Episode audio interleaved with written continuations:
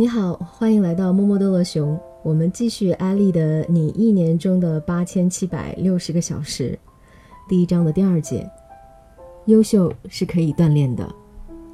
大约两千五百年前，先哲亚里士多德曾经说过一句话，至少很多人认为是他说的：“优秀是一种习惯。”相信亚里士多德老兄说这句话是为了鼓励大家，但是对于后世的大部分人来说，这句话带来的打击远比鼓励要大得多。这句话在中国流传甚久，口耳相传，但人们的理解通常是：你看，优秀是一种习惯，如果你不够优秀，那还是哪儿凉快哪儿待着吧。而拥有优秀习惯的人，永远是别人家的孩子。没错，就是那个活在父母、邻居、同事、朋友口中的别人家的孩子。也许你从来没有亲眼见过，但他们的事迹却在江湖上永远流传。别人家的孩子不吃饭不睡觉，天天学习，爱父母爱祖国爱做家务，上学时听话用功刻苦学习，坚决不早恋，还有一毕业就结婚。这些有优秀习惯的人都是别人家的，而我们只能忍受越来越多的沮丧。更糟的是，这句话被放大后就变成了宿命论的问题：如果我天生就不优秀，我该怎么办？我曾经收到这样一封邮件：“艾丽老师好。”我是一名大一的医学生，不知道为什么每件事我都感觉做得比别人差。体育课上学习排球，其他两组都会了，而我却一直在捡球，这让我对当时与我搭档的伙伴感到非常抱歉。学习口琴，其他人都会吹了，而我还不会。用显微镜观察切片，其他人能看到细胞，而我居然看不到。我感到很难过，别人很轻松就做到的事。我却很努力都做不到，我想我是不是天生就不如别人？如果真的是这样，我该怎么办？十八岁的冯唐写完了十四五万字的长篇小说《欢喜》，呼唤着十八岁给我一个姑娘。十八岁的韩寒出版了《三重门》，声名鹊起，而十八岁的我只是一个毛发浓密的小胖子，得不到一个姑娘的青睐。尽管从小就热爱踢足球，身材却一点也没锻炼出来。当时我有一位兄弟。我和他从小玩到大，他很聪明，论相貌天赋，我都甘拜下风。初中阶段，他太优秀了，在我们几个朋友里，第一个有了女朋友。他告诉我说：“胖子也是一种习惯，你少吃、运动、减肥都没有用的，就安静的做一个萌萌的小胖子吧。”听了这话，我悲从中来，也一度深信不疑，导致我整个高中阶段都胖的不行，还自我安慰说：“起码我是萌萌的。”当然，我那个时候也没有意识到肥胖是追不到女生的主要原因，因为在追女生的道路上屡追屡败，屡败屡追。直到上了大学，我认真地读了亚里士多德“优秀是一种习惯”这句话的原文，才发现这话被断章取义了，自己彻底被骗了。亚里士多德老哥说的是，我们每一个人都是由自己一再重复的行为而塑造的，而优秀不是一种行为。而是一种习惯。说白了，大家把优秀是一种习惯理解成了优秀是天生的，不优秀也是天生的。而实际，只要我们培养好的习惯，就能成为一个优秀的人。诺贝尔经济学奖得主布坎南曾经说：“人和动物的区别是人能试着改变自己，改变仅仅需要二十一天。”研究发现，通过二十一天的训练，每个人都能养成一个良好的习惯。培养某项习惯的第一至七天，你会感到刻意不自然，这个阶段需要十分刻意的提醒自己去改变。第八至十四天是刻意自然的阶段，如果不努力坚持，还是很容易回到从前。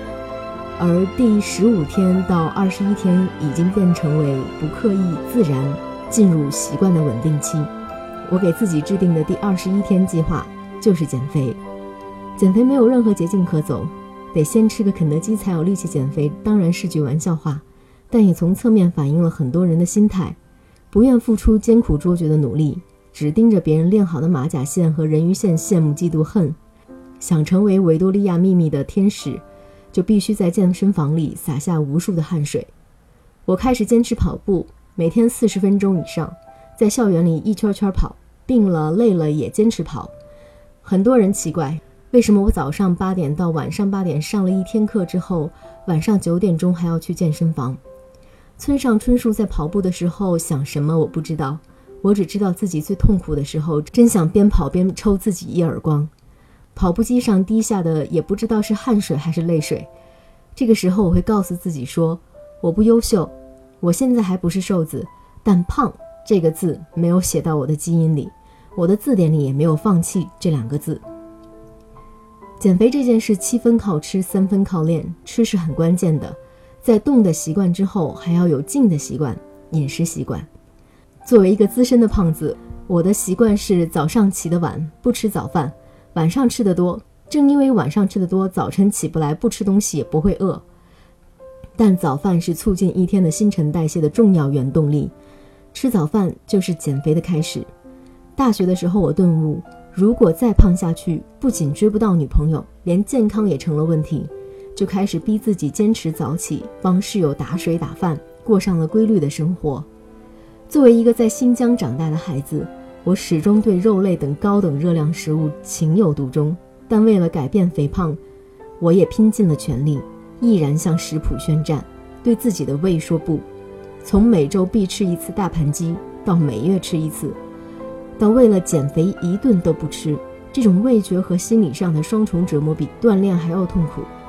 一次朋友送来了一个看起来特别好吃的冰激凌，又渴又饿的我不断咽口水，甚至拿起了勺子吃了一口。但吃下去的瞬间，我就有了罪恶感，马上想到这得用多长时间运动才能消耗掉那些卡路里。更重要的是，这也是对一个正在培养的习惯的破坏。我毅然把冰激凌冲进了马桶。古人有望梅止渴的故事，我也有类似的经历。和朋友们聚餐时，他们开心地吃着大盘鸡、烤串、羊肉泡馍，我在一边吃着增肌减脂的西兰花、鸡胸肉等食物，一边闻着大盘鸡的香味，一边吃着味如嚼蜡的健康食品，也是别有一番滋味。世界如此之大，做一个什么样的人，完全取决于你自己的选择。你可以选择破罐子破摔，待在原地，也可以选择一个不抱怨的世界，成就自己。而且很多时候，不优秀是一种错觉，你并非不优秀，只是不够自信。我从初中到高中几次追女生的经历都以失败告终，也许是上苍对我另一种方式的保佑。如果任何一个女生答应了，我现在的生活也许很好，但无法体会到锤炼之后的精彩，也无法让自己的内心足够强大。事过境迁后，我也问过女同学当初不接受我的理由，因为我太胖还是太傻，尤其是胖，一直是我耿耿于怀的。她说原因很简单，你太不自信了。有那么几次我都给你机会了，你却没有去尝试。有几次他确实给了我暗示。回去的路上他说有点冷，我说那跑两步就不冷了。还有一次他希望我主动约他，我在电话里憋了四十分钟，也没有说出口。科幻电影《重返地球》对终极 BOSS 异形的设想很有意思。电影中的异形并没有眼睛，它靠感觉人内心的恐惧来定位人的位置。恐惧并不真实存在，它只是你脑海中的衍生物。一个人的魅力来自自信，而非外貌。马云可以看作诠释这句话的一个例子。而当时的我，首先缺乏的是自信，而无关胖瘦，因为有些比我胖的人也有女朋友。自信不等于自大自傲，自信是清楚地了解自己的优点，并且一点点去努力塑造更好的自己。我们都需要在一点一滴中让自己变得更好，但前提是先接受现在并不完美的自己。